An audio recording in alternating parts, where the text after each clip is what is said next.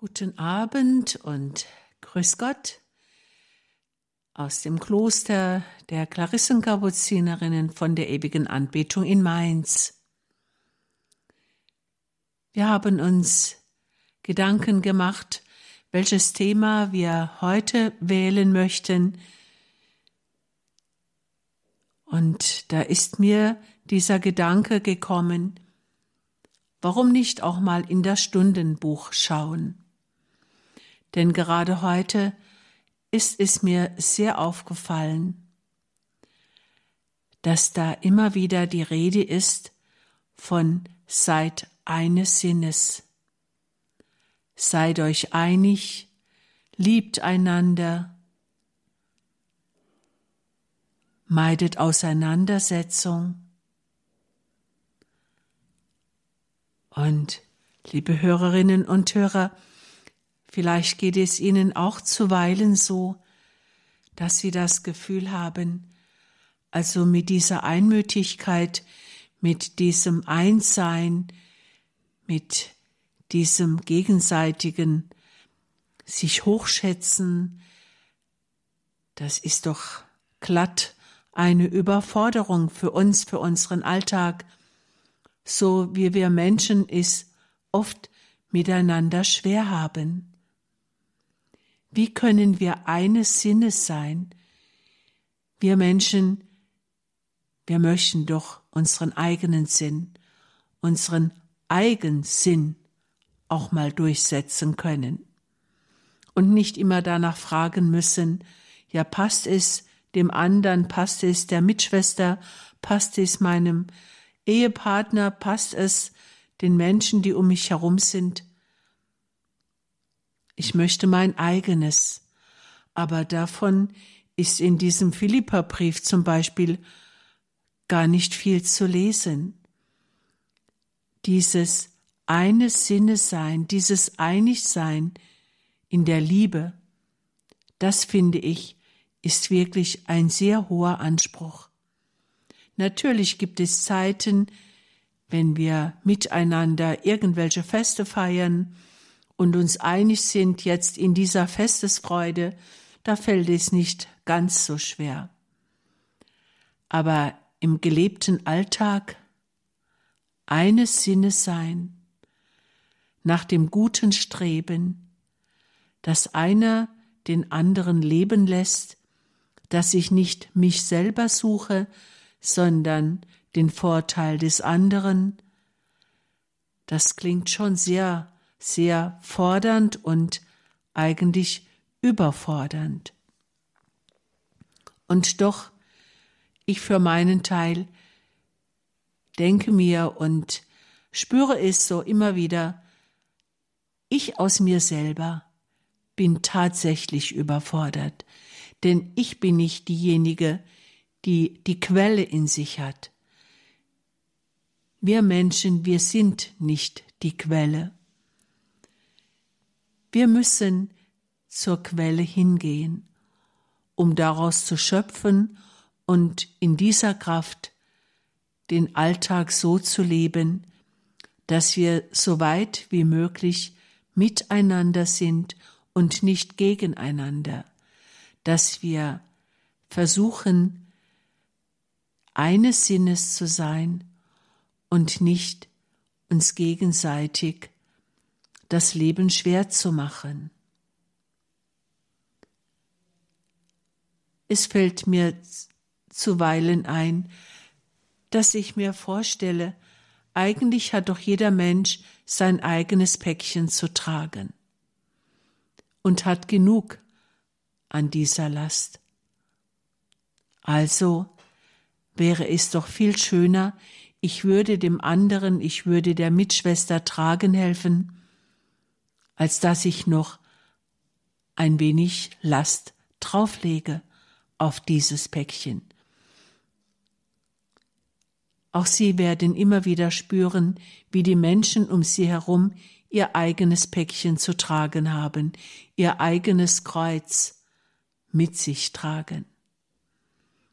Und in unserem Leben gibt es niemanden, der nicht auch ein Kreuz zu tragen hätte und sei es sich selber. All das können wir nicht aus eigener Kraft. Jesus sagt einmal, ich bin der wahre Weinstock und nur wer in mir bleibt, der bringt reiche Frucht. Das heißt also, ich kann mich nur an Jesus halten, um von ihm diese Kraft zu bekommen, um wirklich dahin zu gehen, dass ich mit dem anderen eines Sinnes werde, dass ich in einer Gemeinschaft mich so mühen kann, dass wir nicht in Auseinandersetzung und Streit leben. Denn diese Möglichkeit besteht ja immer, dass man sich entzweit. Und da braucht es gar keine Gemeinschaft von vielen Menschen, es genügen zwei. Seid eines Sinnes und strebt nach dem Guten, haltet Gemeinschaft, all das soll uns dazu bringen, gut zu sein, gut zu sein mit all den Menschen, die mit uns zusammenleben. Und wie schon gesagt, wir selber sind nicht die Quelle, aber wir sind eingeladen, immer wieder zu dieser Quelle zu gehen, aus der diese Einmütigkeit fließt, aus der diese Liebe fließt, die uns dazu befähigt, einander anzunehmen.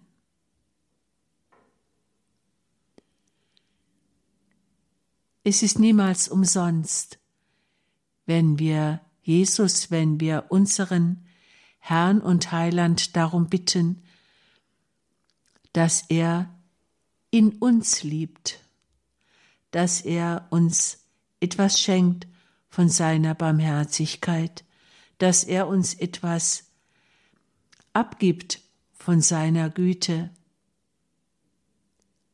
Niemals bitten wir umsonst. Es liegt an uns, dass wir daran glauben und vertrauen, dass er uns die Kraft geben will, immer danach zu streben, miteinander zu sein und nicht gegeneinander. Nach diesen Anfangsgedanken werden wir uns jetzt ein wenig Musik zu Herzen gehen lassen und dann wird Schwester Maria Franziska Katharina zu einem ersten Text ihre Gedanken vortragen.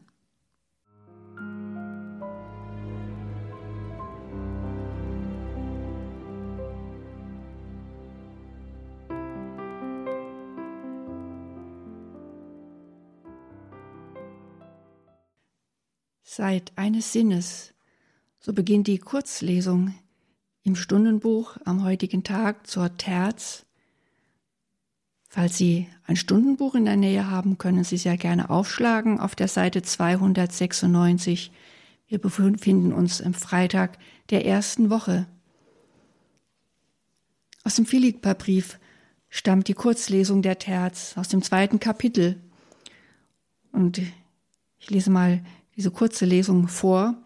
Da heißt es, seid eines Sinnes, einander in Liebe verbunden, einmütig und einträchtig. Tut nichts aus Ehrgeiz und nichts aus Prallerei, sondern in Demut schätze einer den anderen höher ein als sich selbst. Jeder achte nicht nur auf das eigene Wohl, sondern auch auf das der anderen. Soweit die Kurzlesung der heutigen Terz. Ja, wie Mutter Teresa eben sagte, ja, das überfordert uns doch sicherlich. Empfinden Sie es auch so? Eines Sinnes zu sein mit allen, mit allen in Liebe verbunden, einmütig und einträchtig. Können wir das? Aber Paulus hat es so geschrieben und so von den Philippern gefordert. Und wenn er der Meinung wäre, dass es unmöglich wäre, hätte er es sicherlich nicht geschrieben. Und wenn er es damals den Philippern schrieb, so können wir es auch heute auf uns beziehen und uns fragen, was können wir tun, um eines Sinnes zu sein, einander in Liebe verbunden, einmütig und einträchtig. Was heißt eigentlich eines Sinnes? Geht das? Jeder hat doch sicherlich etwas ganz anderes im Sinn. Egal in welcher Gemeinschaft wir sind, in einer Ordensgemeinschaft, in einer Familie, auf dem Arbeitsplatz, in der Gemeinde. Wir kommen immer wieder mit vielen Menschen zusammen. Und es ist doch immer wieder zu spüren, dass wir eben nicht eines Sinnes sind, dass jeder seines im Sinn hat, das, was ihm wichtig ist. Eines Sinnes sein ist also unmöglich? Ich denke doch, dass es möglich ist, wenn wir es anders verstehen, wenn wir es damit umschreiben, dass wir sagen, wir sind einander gut gesonnen oder wir gehen im guten Sinne miteinander um. Oder anders gesagt, wir haben das Gute im Sinn. Das kann für jeden anders aussehen. Und man kann sagen, jeder hat etwas anderes im Sinn, aber wenn wir das Gute im Sinn haben, das sich auf unterschiedliche Weise auszudrücken vermag, so können wir doch eines Sinnes sein, wenn wir das Gute im Herzen tragen, wenn wir uns um das Gute bemühen, wenn wir uns umeinander bemühen. Wenn wir einmütig sind, so wie es Paulus ja dann auch weiter sagt, wir sollen einmütig und einträchtig sein. Wir sollen, so sagt, so sagt es uns ja auch die Apostelgeschichte über die ersten Gemeinden, ein Herz und eine Seele sein. Jeder darf sich selbst sein und anders sein, aber wenn wir das Gute im Sinn haben, dann können wir eines Sinnes sein und miteinander am Guten arbeiten, jeder auf seine Weise, jeder dort, wo er hingestellt ist. Also seid eines Sinnes und wenn es unmöglich scheint, es ist doch möglich, wenn wir uns miteinander um das Gute bemühen. Und dann ist es auch möglich, einander in Liebe verbunden zu sein, so wie es Paulus schreibt. Seid eines Sinnes und einander in Liebe verbunden. Auch wieder hier die Frage, können wir wirklich, wenn wir uns in irgendeiner Gemeinschaft bewegen, einander in Liebe verbunden sein mit jedem Einzelnen, auch mit dem, der mir unsympathisch ist, auch mit dem, der ganz anders ist als ich, auch mit dem, der ganz andere Wege geht als ich. Mit allen in Liebe verbunden sein. Ja, wenn ich auf Emotionen schaue, da würde ich sagen, das ist unmöglich, denn meine Emotionen sind nie alle gleich zu jedem einzelnen Menschen, sondern da gibt es Unterschiede. Aber da, mit dem Wort Liebe ist ja nicht meine Emotion gemeint. Mit der Liebe ist das Zugewandtsein zu den Menschen gemeint, egal wie ich emotional damit umgehe und zu dem anderen Menschen stehe, ob er mir sympathisch oder unsympathisch ist, das ist vollkommen unwichtig. Wichtig ist, dass ich dem anderen mein Herz öffne. Und was noch wichtiger ist, so meine ich, wenn ich darauf schaue, dass alle, mit denen ich zu tun habe, durch die Liebe Gottes leben. Wenn es mir vielleicht schwerfällt zu lieben, auf menschliche Weise zu lieben, so kann ich mir aber gewiss sein, dass wir Menschen miteinander verbunden sind, eben durch die Liebe Gottes. Und dann ist es wesentlich einfacher, einander in Liebe verbunden zu sein oder sich einander in Liebe verbunden zu wissen. Denn letztendlich ist es Gottes Liebe, die uns miteinander verbindet. Letztendlich ist es Gottes Liebe. Auf diesem Fundament stehen wir und auf diesem Fundament gehen wir miteinander um.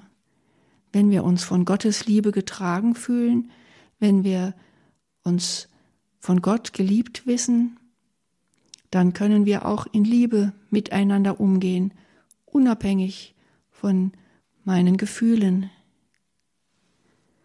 Es ist also nicht unmöglich, was Paulus verlangt, auch wenn es sehr schwer scheint und auch immer wieder schwer ist. Wir müssen es und dürfen es zugeben, dass es nicht einfach ist. Aber es ist eben nicht unmöglich. Und wir können uns ja immer wieder darum bemühen, dieses eines Sinnes sein, dieses einander in Liebe verbunden zu sein, einander in Liebe verbunden zu wissen durch Gottes Liebe.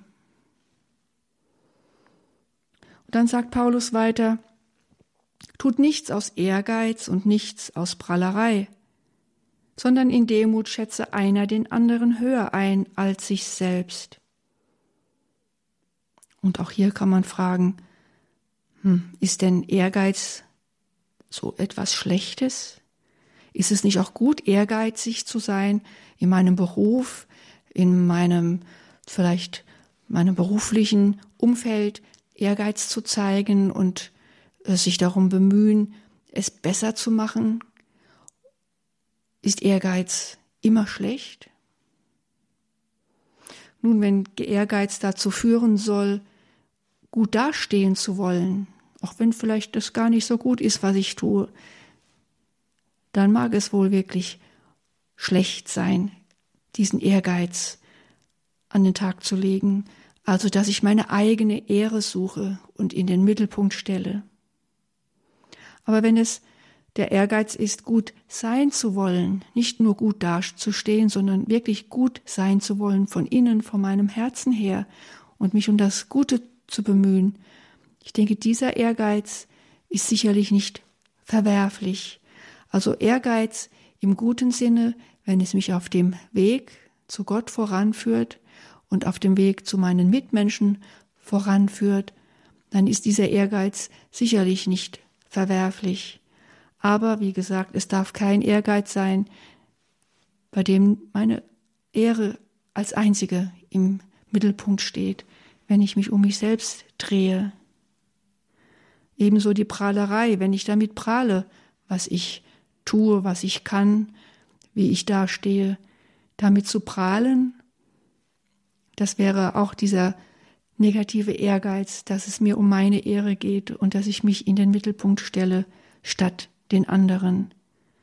Und wenn wir eines Sinnes sein sollen, dann geht es eben nicht, dass, dass ich mich selbst höher stelle als die andere, über die anderen stelle und über die anderen urteile oder sogar die anderen verurteile.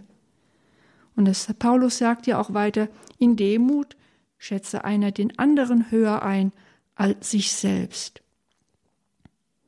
Da passt die Prahlerei nicht hinein, wenn ich den anderen höher stelle als mich, wenn ich in dem anderen das Gute sehe, da vielleicht auch das sehe, was er besser kann als ich, wo er schon weiter ist als ich,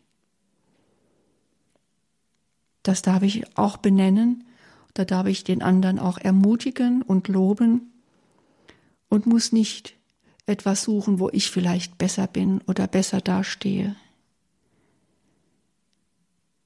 Ich glaube, wenn wir diese Haltung des Paulus wirklich verinnerlichen, dann können wir tatsächlich in einem guten Frieden miteinander leben.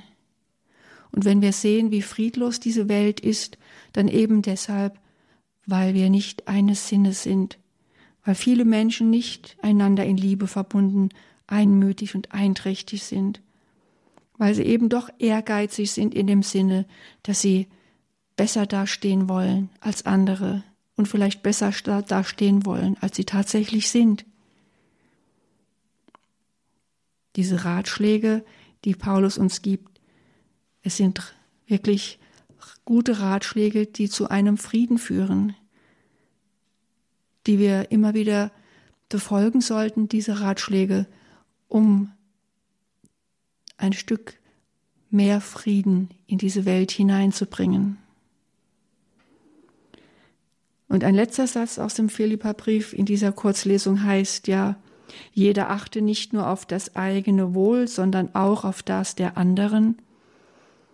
Dieser Satz heißt nicht, jeder bemühe sich nicht um sich selbst, sondern nur um die anderen, sondern es heißt, das ist mir ganz wichtig, dass Paulus schreibt, jeder achte nicht nur auf das eigene Wohl.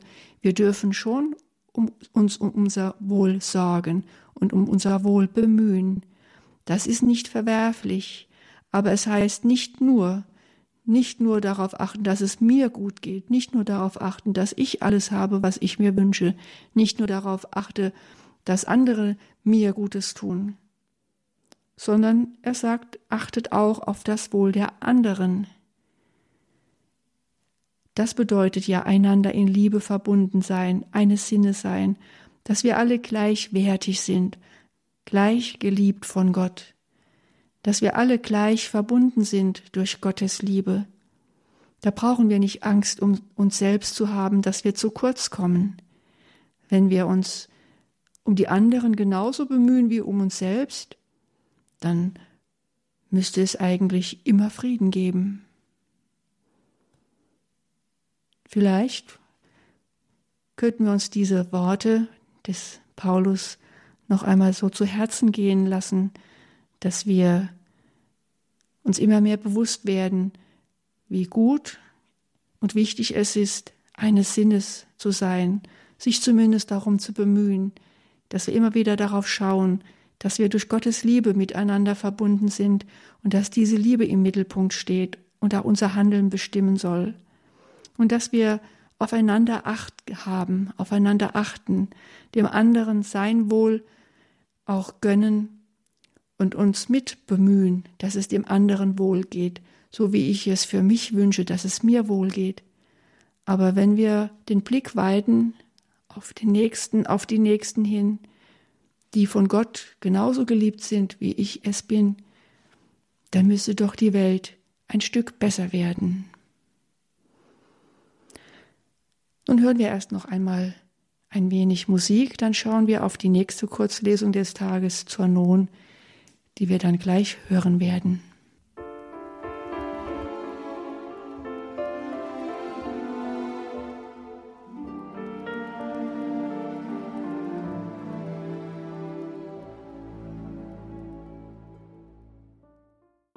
Seid eines Sinnes, so heißt unsere heutige Sendung. Wie ist es aber mit dem Sinn für den Herrn, mit dem Herrn eines Sinnes zu sein? Im zweiten Korintherbrief haben wir einen Text ausgewählt, da heißt es, zwar wurde Christus in seiner Schwachheit gekreuzigt, aber er lebt aus Gottes Kraft. Auch wir sind schwach in ihm. Aber wir werden zusammen mit ihm vor euren Augen aus Gottes Kraft leben. Christus in seiner Schwachheit. Paulus schreibt im Epheserbrief, er, der reich war, er, der alles hatte. Er wurde unseretwegen arm. Er wurde für uns schwach. Ich kenne niemand, der seinen Reichtum weggeben würde, der ein gutes, überfließendes Leben hinter sich lassen würde, um für einen anderen in die Gosse zu gehen um sich für einen anderen derart zu erniedrigen, dass man ihn als Schwächling bezeichnen könnte, dass man ihn immer nur arm und schwach ansehen würde. Von Jesus wird dies behauptet. Er, der reich war, wurde unseretwegen arm. Er, der stark war, er, der die Stärke selber ist, er wurde unseretwegen schwach. Gott ist es. Gott selber ist es, der in Jesus für uns in diese Schwachheit sich hineinbegibt. Gott, der alles im überfließenden Maß hat und ist. Er wird des, um des Menschen willen so arm und schwach, dass er nicht mehr zu erkennen ist. Gott verbirgt sich derart in dieser Schwachheit, das ist, dass es für uns Menschen unmöglich ist, diesen Gott noch zu erkennen. Seine Gottheit tritt derart zurück, dass die Menschen, die Jesus erleben, dass sie sagen, was will der? Wie kann der der Messias sein? Vom Messias weiß man nicht, woher er kommt. Er wird wunderbar sein, aber von diesem da, da wissen wir doch, wer seine Mutter ist, wer seine Brüder sind. Wir kennen doch seine Familie, aus der er kommt.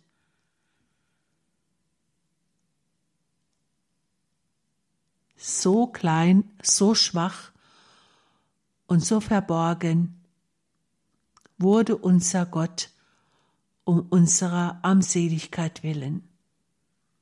Er wollte uns gleich sein, aber er konnte dies alles nur, weil er selber doch die Stärke ist. Er war stark genug, um sich selber in die Schwachheit zu begeben. Und wenn wir an uns selbst erfahren, dass wir zu schwach sind für das Gute, so dürfen wir uns an Jesus festhalten, an seiner Schwachheit. Wir sind nicht diejenigen, die stärker wären als er. Wir sind nicht so, dass wir über ihm stünden. Wir dürfen mit ihm schwach sein. Und indem wir mit ihm in die Schwachheit hineinsteigen, können wir aus ihm leben. Wenn wir unsere Schwachheit, unsere Schwächen annehmen, dann bekommen wir die Kraft von ihm, zu leben, wie er es uns gezeigt hat, wie er es von uns wünscht. In seiner Schwachheit bin ich stark, so sagt es einmal Paulus so ähnlich. Es gehört viel Mut dazu, die eigene Schwachheit anzuerkennen und anzunehmen. Aber wir werden Jesus darin ähnlich oder wir werden ihm gleichen, denn wir wären viel lieber reicher und stärker und besser. Wir stünden am liebsten perfekt da, dass man an uns nichts auszusetzen hätte. Aber das ist nicht der Weg Jesu, das ist nicht der Weg des Kreuzes. Wenn wir zu schwach sind, eines Sinnes zu sein, dann müssen wir uns an ihn halten. Wer sich an Gott festhält, den wird Gott festhalten. Wenn wir uns mit ihm schwach und armselig sehen, dann werden wir aus seiner Kraft leben können. Denn wir wissen und erfahren es immer wieder, aus eigener Kraft können wir nicht bestehen. Aber wenn wir mit ihm schwach werden, wenn wir uns so annehmen, wie wir wirklich sind, dann wird er uns seine Kraft schenken. Dann werden wir immer wieder erfahren, wie er uns stark macht. Nach einer kleinen Musikpause werden wir uns dem letzten Text zuwenden.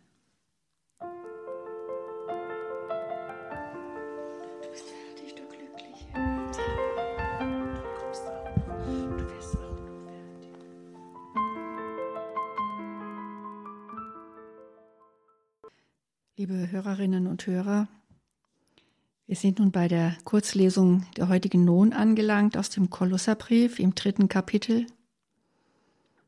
Und ich möchte Sie gleich fragen und vielleicht auch mich mitfragen, sind Sie, sind wir schon Heilige?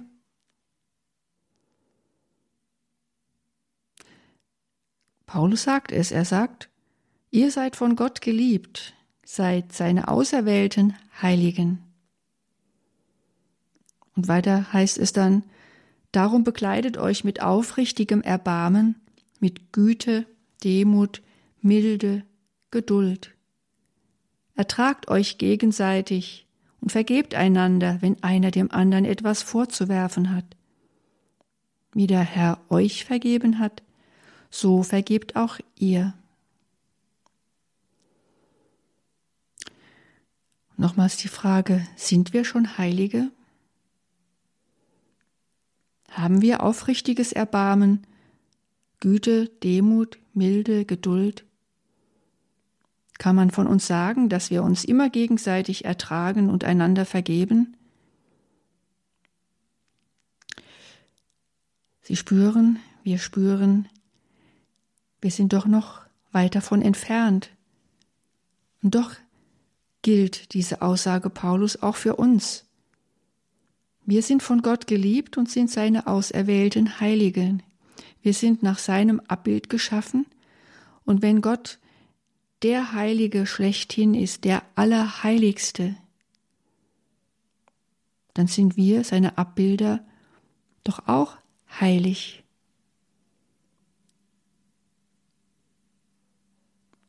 Unsere Seele von Gott geschaffen und in diese Welt hineingeschickt, in diesem Körper, den wir haben, diese Seele von Gott geschaffen, ist eine heile Seele, eine heilige Seele, ein Teil von Gott oder dem Wesen Gottes entsprechend. Egal, ob wir gesund sind, ob wir einen intakten Körper haben, ob wir eine intakte Psyche haben, egal in welchem Zustand wir uns befinden, unsere Seele, unsere von Gott geschenkte Seele ist heilig, weil sie von Gott kommt und weil sie zu Gott gehört und weil sie eines Tages zu Gott zurückkehren wird. Wir sind Gottes auserwählte Heilige. Wir sind von ihm geliebt. Und wir müssen nichts dazu tun, um diese Liebe zu gewinnen. Wir müssen nicht buhlen um diese Liebe. Wir müssen nicht Tag für Tag uns diese Liebe erarbeiten. Gott hat jeden von uns von Anfang an geliebt und er liebt uns an jedem neuen Tag, egal was wir tun und wie wir sind, wie wir uns verhalten, wie wir uns entwickeln. Wir sind von Gott geliebt. Diese Aussage ist hundertprozentig richtig. Was wir tun müssen, wenn wir schon nicht um diese Liebe buhlen müssen, ist, dass wir dieser Liebe immer wieder entsprechen, dass wir uns entsprechend dieser Liebe verhalten, dass durch uns Gottes Liebe wirken kann, dass diese Liebe, die Gott uns schenkt, nicht auf einen fruchtlosen Boden fällt, ein Boden, der nicht fruchtbar wäre für mich selbst, für die anderen. Ja, wir sind Gottes auserwählte Heilige. Und daraus ergeht nat natürlich auch eine Verpflichtung an uns, uns als solche auch zu verhalten. Und Paulus nennt es ja hier mit ganz konkreten Forderungen, nämlich mit aufrichtigem Erbarmen, mit Güte, mit Demut, Milde, Geduld. All das bekommen wir von Gott geschenkt, Tag für Tag, so viel wir brauchen, sein Erbarmen, seine Güte, seine Demut, seine Milde, seine Geduld. Wir haben davon genug geschenkt bekommen von ihm. Und warum fällt es uns dann doch so schwer, mit anderen geduldig zu sein, gütig zu sein, mit ihnen Erbarmen zu haben, mild zu sein? Es ist nicht einfach, aber es ist nicht unmöglich. Und es ist vielleicht doch zu wenig, wenn wir sagen können, ja, wir ertragen uns alle gegenseitig. So wie es Paulus hier sagt, ertragt euch gegenseitig und vergebt einander. Sich einfach nur zu ertragen, in einer Lieblosigkeit vielleicht zu ertragen, das ist keine Kunst. Aber einander zu ertragen in Liebe, in liebendem Erbarmen, indem wir Gottes Liebe weiterschenken, auch an die, die uns nicht so nahe stehen, die uns nicht so angenehm sind, mit denen wir Schwierigkeiten haben. Und da sind wir natürlich bei dem wichtigen Thema angelangt, das hier ganz zum Schluss dann angesprochen ist von Paulus, wenn er sagt, Ertragt euch gegenseitig und vergebt einander, wenn einer dem anderen etwas vorzuwerfen hat. Wie der Herr euch vergeben hat, so vergebt auch ihr. Ja, das ist wichtig, dass wir uns immer wieder vergeben, dass wir uns gegenseitig vergeben, dass wir uns selbst vergeben, wenn wir Fehler machen. Und wer macht von uns keine Fehler? Wer von uns ist fehlerfrei? Dem anderen sein Anderssein zu verzeihen, das ist manchmal ganz schön schwer. Aber auch ich bin doch anders als der andere und die andere. Und ich möchte auch angenommen werden in meinem Anderssein. Und es ist gut, dass jeder anders ist. Und doch tragen wir alle die gleiche Liebe in uns, die Liebe Gottes, die uns miteinander verbindet, aus der heraus wir miteinander leben und lieben können aber uns immer wieder zu vergeben, ja, das ist der Schlüssel für den Frieden, den, nach dem wir uns doch alle sehnen. Wie oft beten wir im Vater unser gerade um diese Bitte. Vergib uns unsere Schuld, wie auch wir vergeben unseren Schuldigern. Meinen wir das ernst, wenn wir so beten? Ich habe einmal nachgezählt, wir beten das im Stundengebet und bei, beim Tischgebet siebenmal am Tag. Dazu kommt noch die Vaterunser beim Rosenkranz oder wenn wir privat beten. Wie oft beten wir diese Bitte, vergib uns unsere Schuld, wie auch wir vergeben unseren Schuldigern. Und dann fällt es uns so schwer, dem anderen zu vergeben, vor allem sein Anderssein zu vergeben oder seine Fehler zu vergeben. Wir sind Gottes auserwählte Heilige, denn wir sind von ihm geliebt und er hat das Heiligsein in unser Herz hineingelegt. Es darf und kann sich in uns entfalten, wenn wir es zum Entfalten bringen, wenn wir einander in Liebe verbunden sind, eines Sinne sind, einmütig und einträchtig, so gut wir es eben können, und wir können es so gut, wie wir es uns von Gott erbitten, denn aus uns können wir es nicht. Aber mit Gottes Liebe, Mit Gottes Hilfe vermögen wir alles. Darum bitten sollten wir aber. Und damit können wir eigentlich gleich anfangen. Wir müssen es nicht auf morgen oder übermorgen verschieben. Warum nicht sofort damit anfangen, darum zu bitten und diese Liebe Gottes in uns zur Entfaltung bringen, vor meinem Nächsten, vor meinem Übernächsten, aber auch vor Gott. Liebe Hörerinnen und Hörer von Radio Horeb, wir sind jetzt am Ende unserer Quellgrundsendung angelangt und wir hoffen, dass Ihnen die Gedanken ein wenig zu Herzen gingen und Sie ein wenig daraus schöpfen für Ihr Leben. Wir verabschieden uns nun von Ihnen für heute Abend aus dem Kloster der Klarissenkapuzinerinnen von der ewigen Anbetung. Und am Mikrofon waren wieder Schwester Maria Theresia und Schwester Franziska Katharina. Herzlichen Dank an Mutter Maria Theresia und Schwester Franziska Katharina für ihre heutigen Gedanken und Impulse zum Thema Seid eines Sinnes.